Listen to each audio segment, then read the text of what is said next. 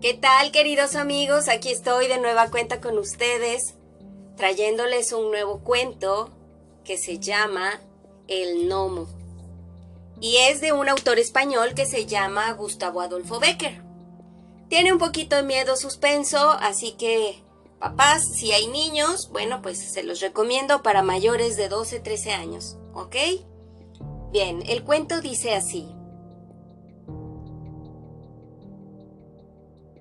Las muchachas del lugar volvían de la fuente con sus cántaros en la cabeza. Volvían cantando y riendo con un ruido y una algazara que solo pudieran compararse a la alegre algarabía de una banda de golondrinas cuando revolotean espesas como en el granizo alrededor de la veleta de un campanario. En el pórtico de la iglesia, y sentado al pie de un enebro, estaba el tío Gregorio el tío Gregorio era el más viejecito del lugar. Ah, tenía cerca de noventa navidades. El pelo blanco, la boca de risa, los ojos alegres y las manos temblorosas. De niño fue pastor, de joven soldado. Después cultivó una pequeña tierra, patrimonio de sus padres, hasta que por último le faltaron las fuerzas y se sentó tranquilo a esperar la muerte que ni temía ni deseaba. Nadie contaba un chascarrillo con más gracia que él, ni sabía historias más estupendas, ni traía a cuento tan oportunamente un refrán, una sentencia o un adagio. Las muchachas, al verle, apresuraron el paso con ánimo de irle a hablar. Y cuando estuvieron en el portico, todas comenzaron a suplicarle que les contase una historia con que entretener el tiempo, que aún faltaba para hacerse de noche, que no era mucho, pues el sol poniente hería de soslayo la tierra, y las sombras de los montes se dilataban, por momentos, a lo largo de la llanura. El tío Gregorio escuchó sonriendo la petición de las muchachas, las cuales, una vez obtenida la promesa de que les refería alguna cosa, dejaron los cántaros en el suelo, y sentándose a su alrededor, formaron un círculo, en cuyo centro quedó el viejecito, que comenzó a hablarles de esta manera. No os contaré una historia, porque aunque recuerdo algunas en este momento, atañen a cosas tan graves que ni vosotras, que sois unas locuelas, me prestaríais atención para escucharlas. Ni a mí, por lo avanzado de la tarde, me quedaría un espacio para referirlas. Os daré en su lugar un consejo. ¿Un consejo? exclamaron las muchachas con aire visible de mal humor. Bah. No es para oír consejos para lo que nos hemos detenido. Cuando nos hagan falta, ya nos los dará el señor cura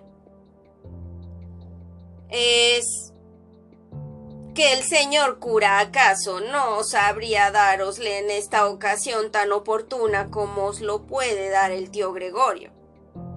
Porque él, ocupado en sus rezos y letanías, no habrá echado, como yo, de ver que cada día vais por agua a la fuente más temprano y volvéis más tarde. Las muchachas, se miraron entre sí con una imperceptible sonrisa de burla, no faltando algunas de las que estaban colocadas a sus espaldas que se tocasen la frente con el dedo, acompañando su acción con un gesto significativo. ¿Y qué mal encontráis en que nos detengamos en la fuente, charlando un rato con las amigas y vecinas? dijo una de ellas. ¿Andan acaso chismes en el lugar porque los mozos salen al camino a echarnos flores o vienen a brindarse para traer nuestros cántaros hasta la entrada del pueblo? De todo hay, contestó el viejo a la moza que le había dirigido la palabra en nombre de sus compañeras. Las viejas del lugar murmuran de que hoy vayan las muchachas a loquear y entretenerse a un sitio al cual ellas llegaban deprisa y temblando a tomar el agua, pues solo de ahí puede traerse. Y yo encuentro mal que perdáis poco a poco el temor que a todos inspira el sitio donde se halla la fuente, porque podría acontecer que alguna vez os sorprendiese en él la noche. El tío Gregorio pronunció estas últimas palabras con un tono tan lleno de misterio que las muchachas abrieron los ojos espantadas para mirarle, y con mezcla de curiosidad y burla, tornaron a insistir. ¿La noche? pues qué pasa de noche en este sitio, qué tales aspavientos hacéis, y con tan temerosas y oscuras palabras nos habláis de lo que allí podría acontecernos. ¿Se nos comerán acaso los lobos? Cuando el moncayo se cubre de nieve, los lobos, arrojados de sus guaridas, bajan en rebaños por su falda. Y más de una vez los hemos oído aullar en horroroso concierto, no solo en los alrededores de la fuente, sino en las mismas calles del lugar. Pero no son los lobos los huéspedes más terribles del Moncayo.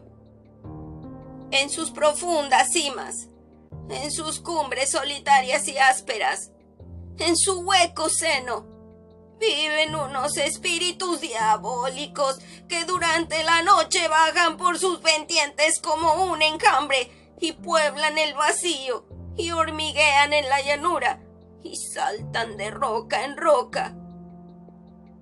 Juegan entre las aguas o se mecen en las desnudas ramas de los árboles ellos son los que aullan en las grietas de las peñas. Ellos, los que forman y empujan esas inmensas bolas de nieve que bajan rodando desde los altos picos y arrollan y aplastan cuanto encuentran a su paso. Ellos, los que llaman con el granizo a nuestros cristales en las noches de lluvia y corren como llamas azules y ligeras sobre las de los pantanos. Entre estos espíritus que, arrojados de las llanuras por las bendiciones y los exorcismos de la iglesia, han ido a refugiarse a las crestas inaccesibles de las montañas. Los hay de diferente naturaleza y que al parecer a nuestros ojos se revisten de formas variadas. Los más peligrosos, sin embargo, los que se insinúan con dulces palabras en el corazón de las jóvenes y las deslumbran con promesas magníficas, son los gnomos. Los gnomos viven en las entrañas de los montes, conocen sus caminos subterráneos y eternos guardadores de los tesoros que encierran. Velan día y noche junto a los veneros de los metales y las piedras preciosas. ¿Veis? prosiguió el viejo, señalando con el palo que le servía de apoyo la cumbre del moncayo, que se levantaba a su derecha, destacándose oscuro y gigantesco sobre el cielo violado y brumoso del crepúsculo. ¿Veis esa inmensa mole coronada aún de nieve? Pues en su seno tienen sus moradas esos diabólicos espíritus. El palacio que habitan es horroroso y magnífico a la vez. Hace muchos años que un pastor siguiendo una res extraviada, penetró por la boca de una de esas cuevas, cuyas entradas cubren espesos matorrales y cuyo fin no ha visto ninguno. Cuando volví al lugar, estaba pálido como la muerte. Había sorprendido el secreto de los gnomos. Había respirado su envenenada atmósfera y pagó su atrevimiento con la vida. Pero antes de morir, refirió cosas estupendas. Andando por aquella caverna delante, había encontrado al fin unas galerías subterráneas e inmensas, alumbradas con un resplandor dudoso y fantástico. producido por la fosforescencia de las rocas, semejantes allí a grandes pedazos de cristal cuajado de mil formas caprichosas y extrañas. El suelo, la bóveda y las paredes de aquellos extensos salones, obra de la naturaleza, parecían jaspeados como los mármoles más ricos. Pero las vetas que los cruzaban eran de oro y plata. Y entre aquellas vetas brillantes se veían como incrustadas multitud de piedras preciosas de todos los colores y tamaños. Allí había jacintos y esmeraldas en montón, y diamantes y rubíes y zafiros y qué sé yo. Otras muchas piedras desconocidas que él no supo nombrar, pero tan grandes y tan hermosas que sus ojos se deslumbraron al contemplarlas. Ningún ruido exterior llegaba al fondo de la fantástica caverna. Solo se percibían a intervalos unos gemidos largos y lastimosos del aire que discurría por aquel laberinto encantado. Un rumor confuso de fuego subterráneo que hervía comprimido y murmullos de aguas corrientes que pasaban sin saberse por dónde. El pastor solo y perdido en aquella inmensidad. Anduvo no sé cuántas horas sin hallar la salida, hasta que por último tropezó con el nacimiento del manantial, cuyo murmullo había oído. Este brotaba del suelo como una fuente maravillosa, con un salto de agua coronado de espuma, que caía firmando una vistosa cascada y produciendo un murmullo sonoro al alejarse resbalando por entre las quebraduras de las peñas. A su alrededor crecían unas plantas nunca vistas, con hojas anchas y gruesas las unas, delgadas y largas como cintas flotantes las otras.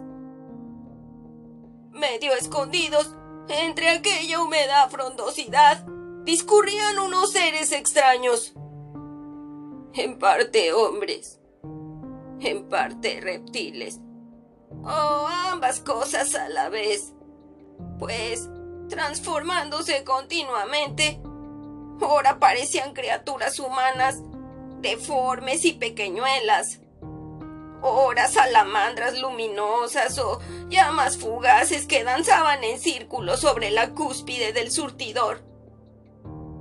Allí, agitándose en todas direcciones, corriendo por el suelo en forma de enanos repugnantes y contrahechos, encaramándose en las paredes, babeando y retorciéndose en figura de reptiles, o bailando con apariencia de fuegos fatuos sobre las del agua. Andaban los gnomos, señores de aquellos lugares, cantando y removiendo sus fabulosas riquezas. Ellos saben dónde guardan los avaros esos tesoros que en vano buscan después los herederos. Ellos conocen el lugar donde los moros antes de huir ocultaron sus joyas y las alhajas que se pierden, las monedas que se extravían todo lo que tiene algún valor y desaparece.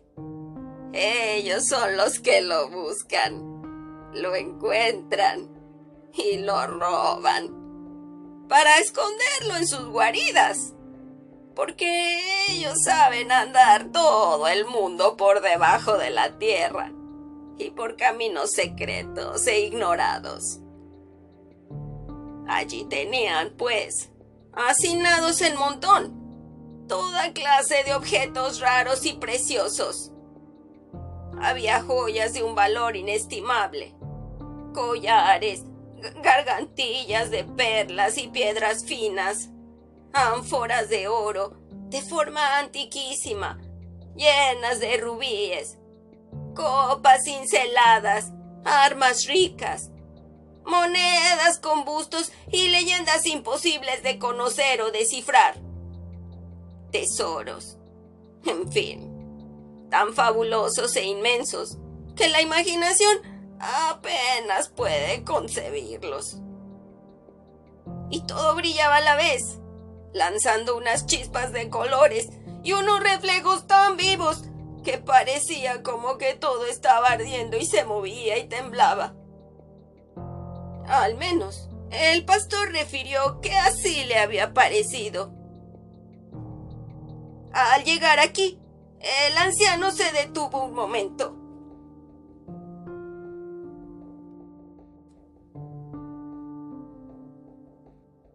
Las muchachas, que comenzaron por oír la relación del tío Gregorio con una sonrisa de burla, guardaban entonces un profundo silencio, esperando a que continuase con los ojos espantados, los labios ligeramente entreabiertos y la curiosidad y el interés pintados en el rostro. Una de ellas rompió al fin el silencio y exclamó sin poderse contener, entusiasmada al oír la descripción de las fabulosas riquezas que se habían ofrecido a la vista del pastor. ¿Y qué? ¿No se trajo nada de aquello? Nada, contestó el tío Gregorio.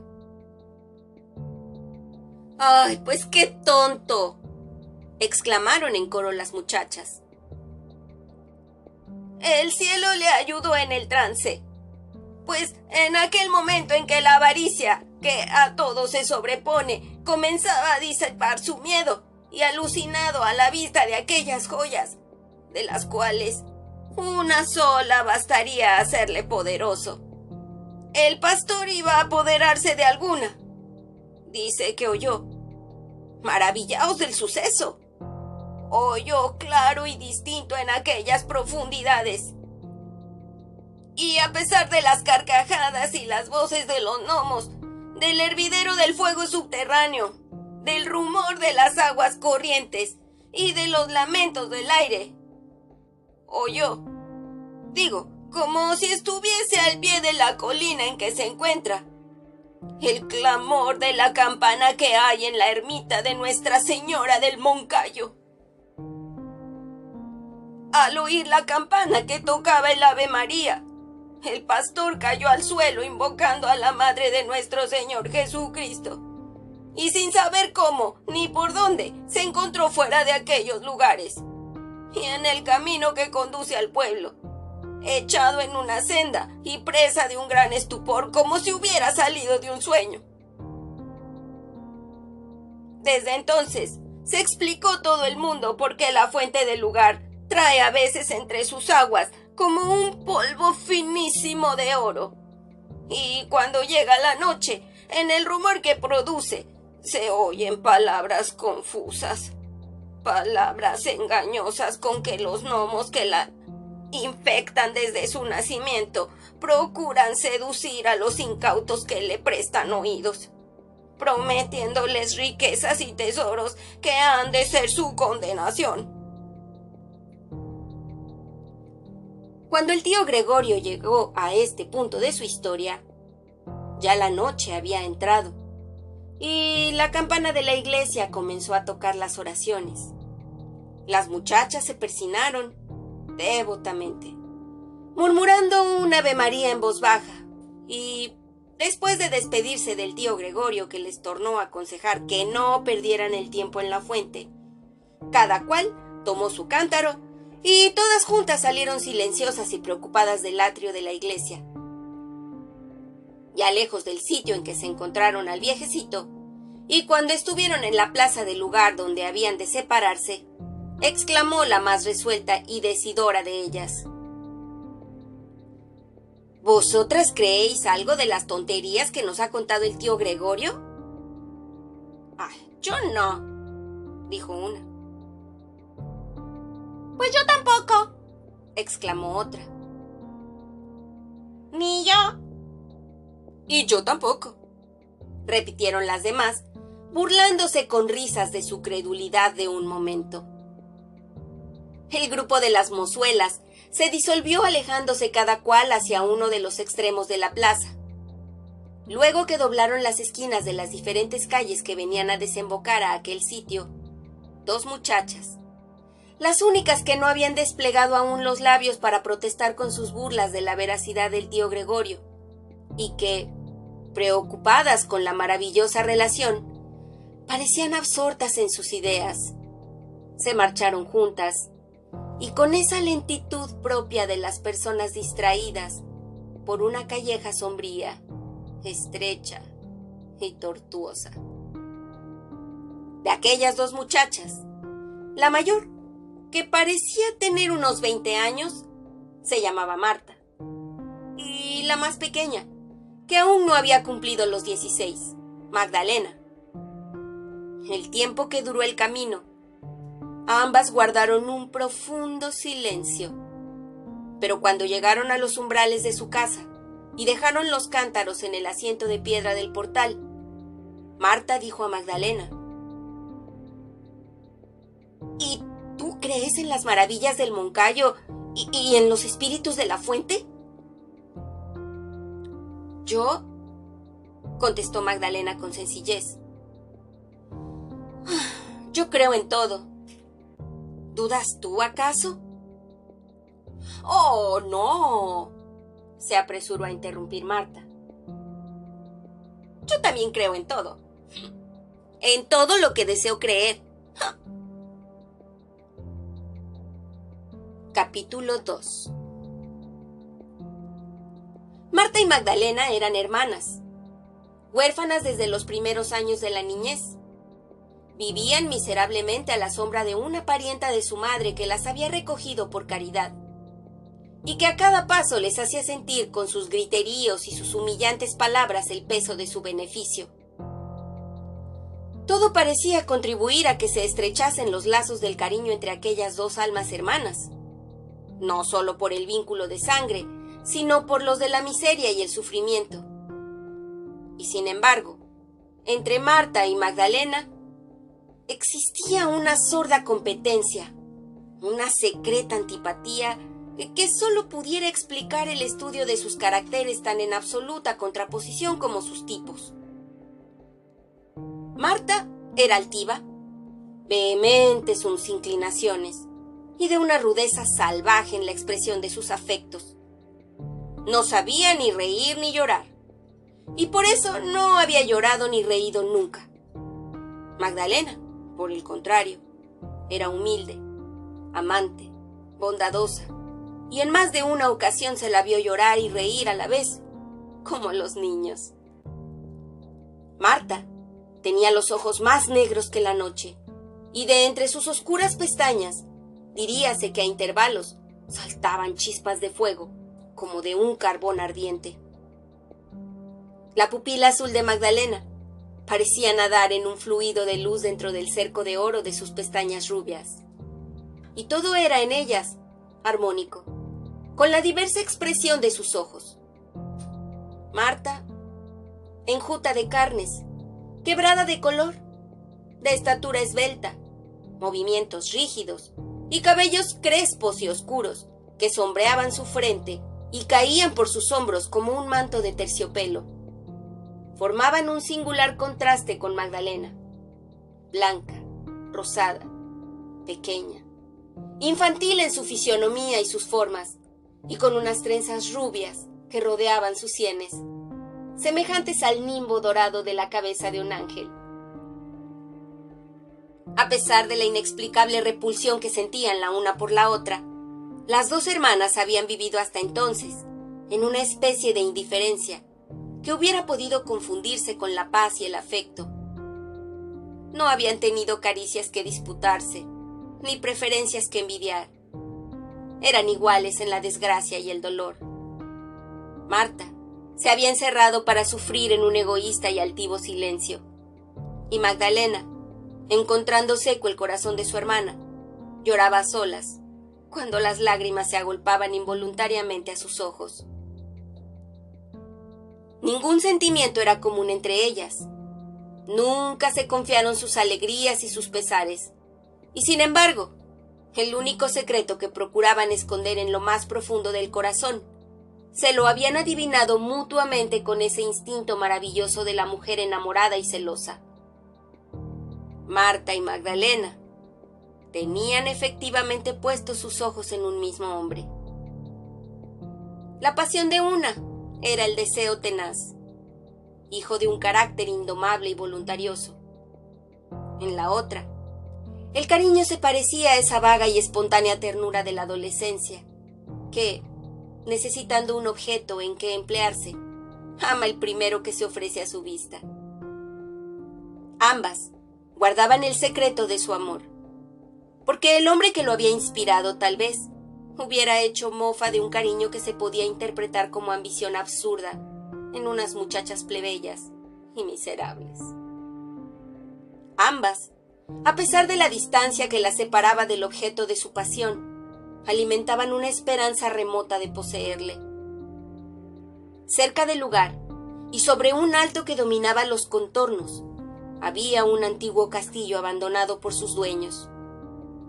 Las viejas, en las noches de velada, referían una historia llena de maravillas acerca de sus fundadores.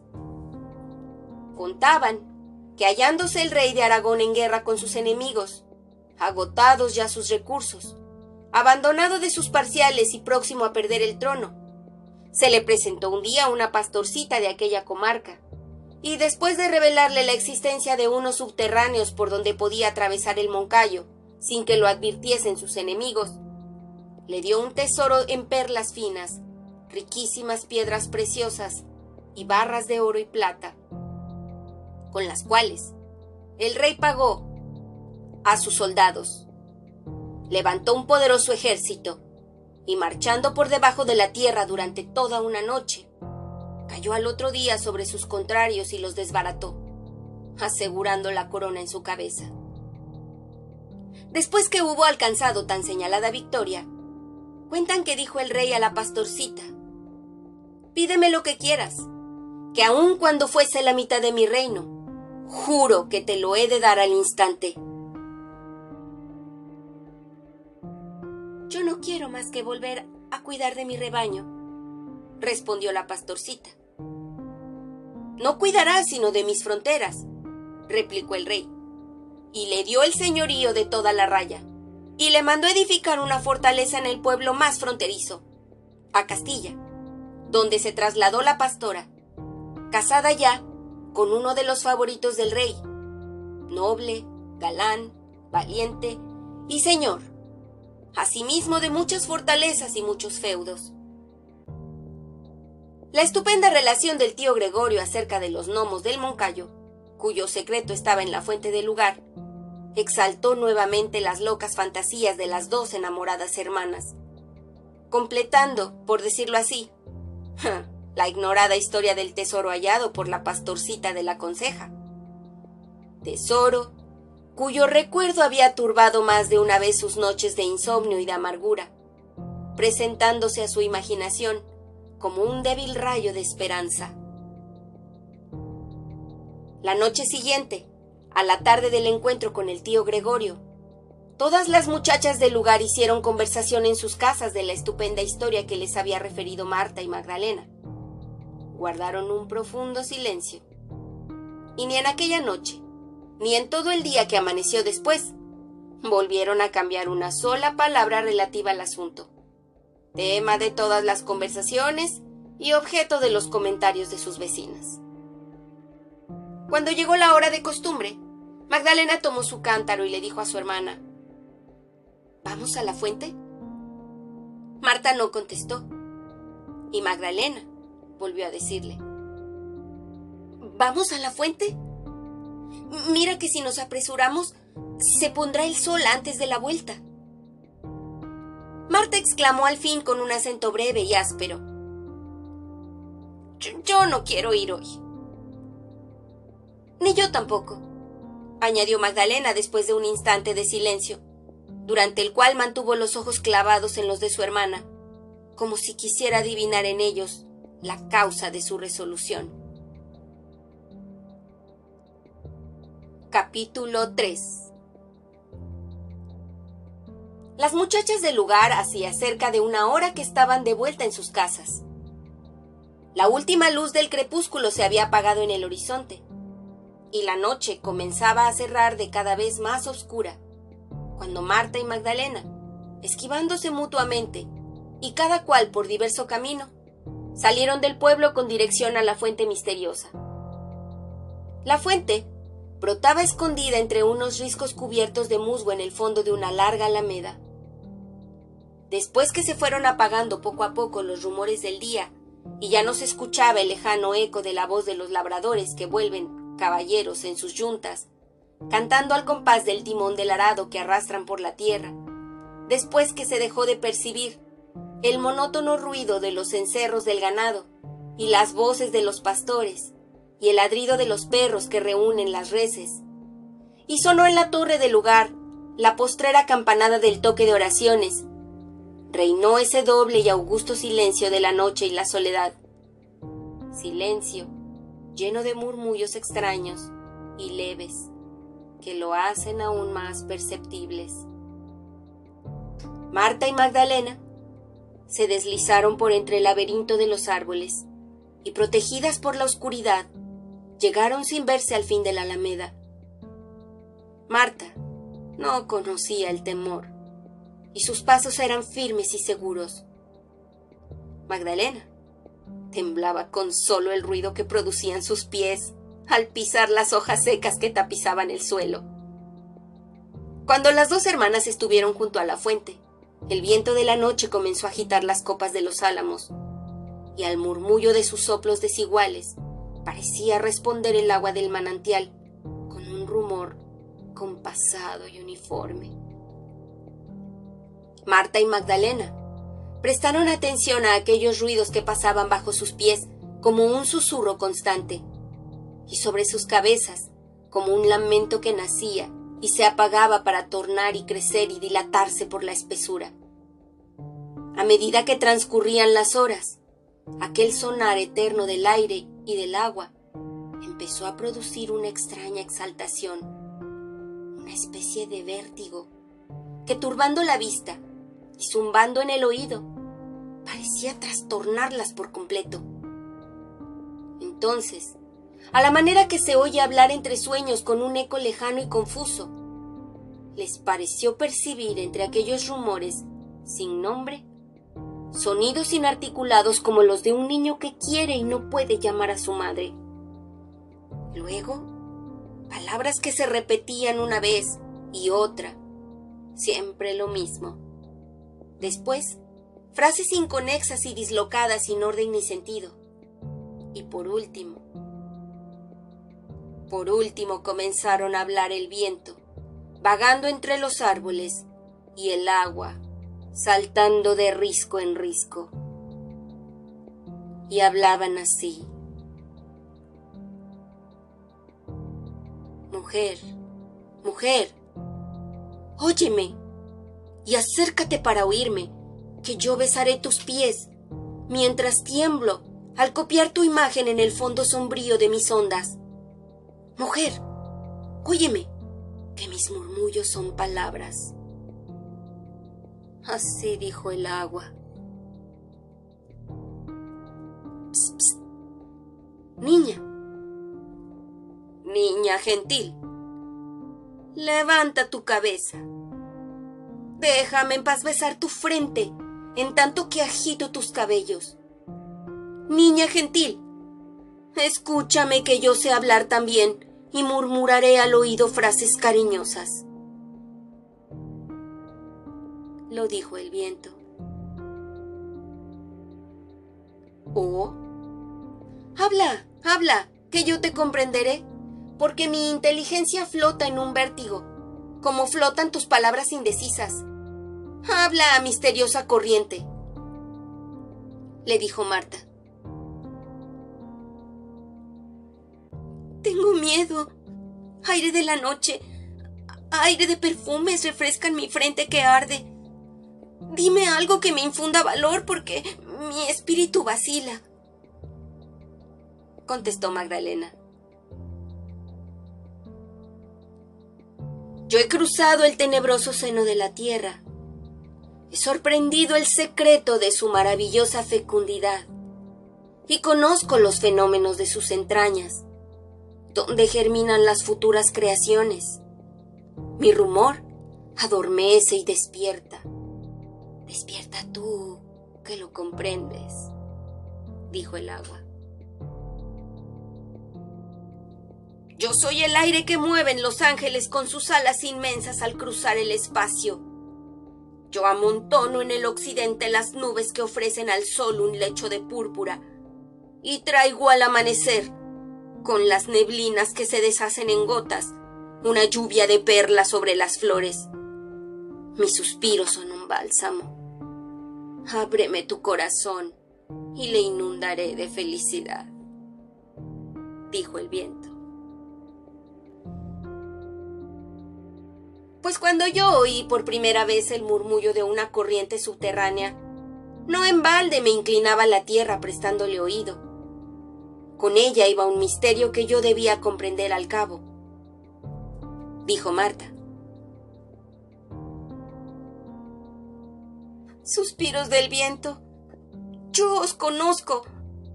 Vosotros me acariciabais dormida, cuando, fatigada por el llanto, me rendía al sueño en mi niñez y vuestro rumor se me figuraban las palabras de una madre que arrulla a su hija.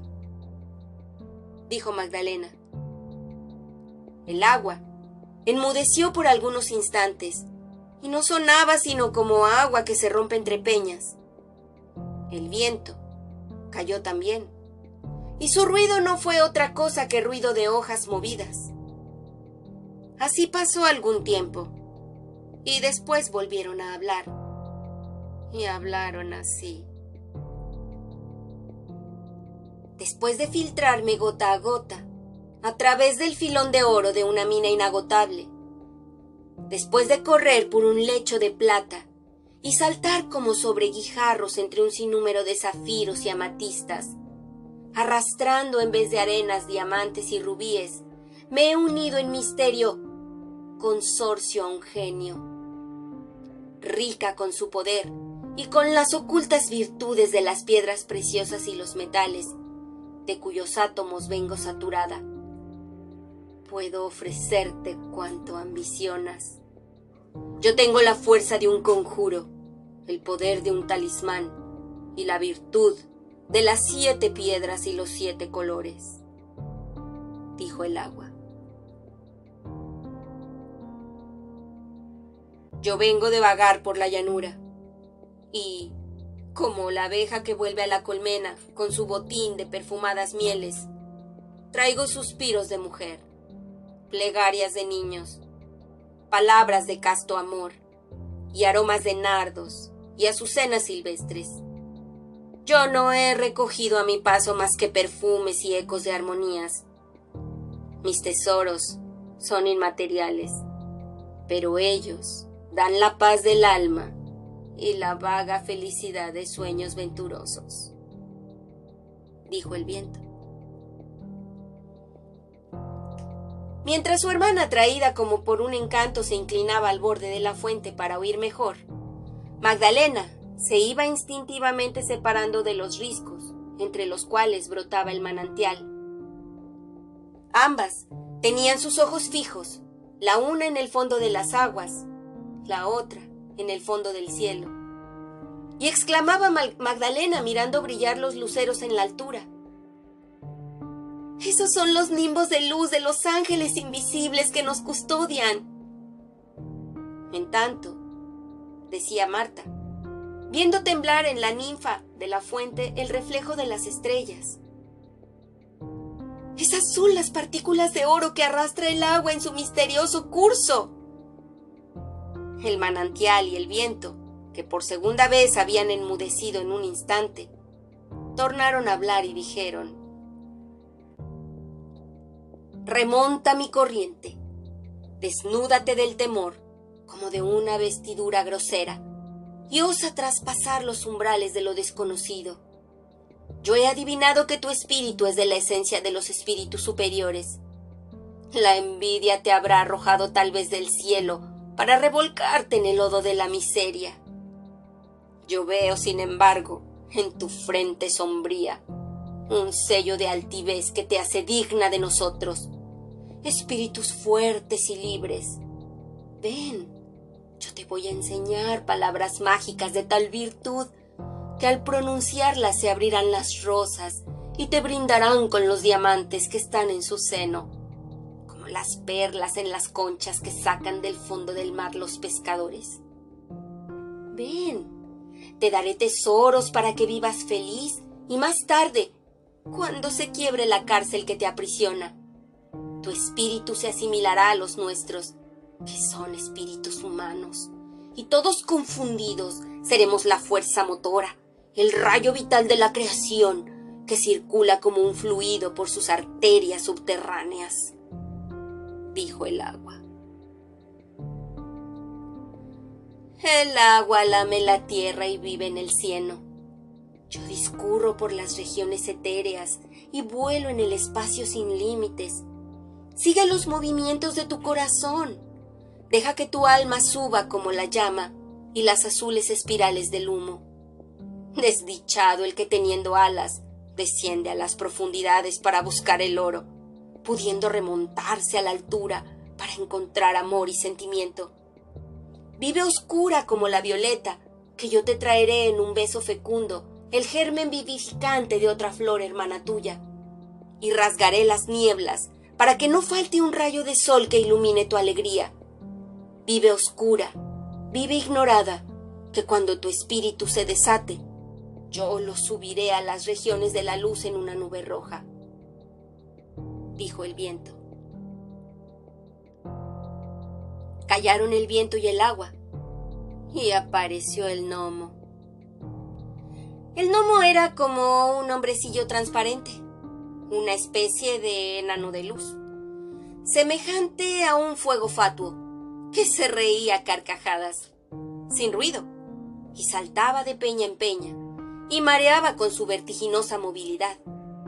Unas veces se sumergía en el agua y continuaba brillando en el fondo como una joya de mil colores.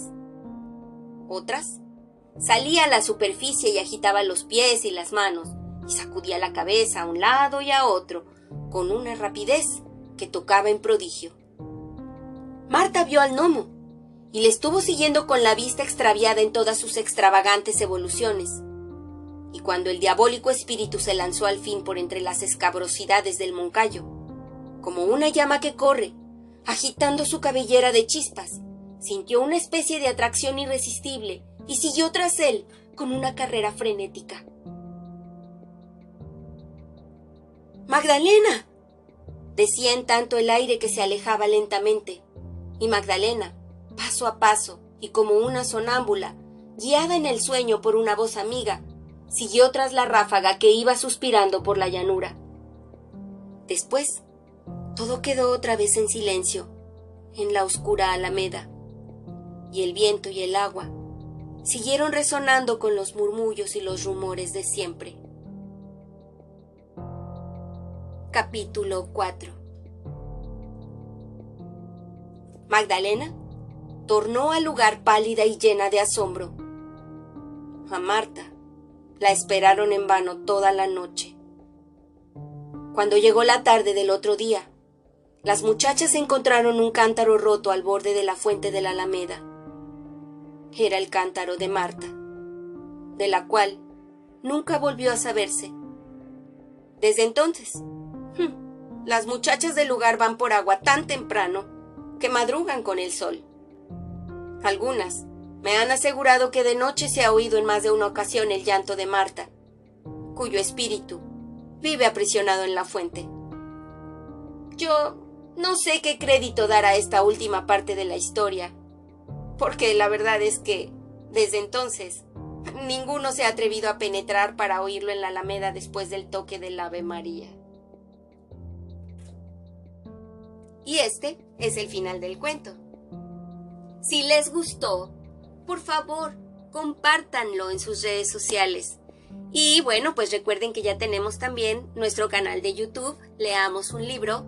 Por favor, busquen el enlace en la descripción y vayan directo, suscríbanse y denle like al episodio. Y bueno, pues si ustedes quieren seguir viajando sin moverse de aquí, bueno, pues este podcast tienen que escuchar. Adiós.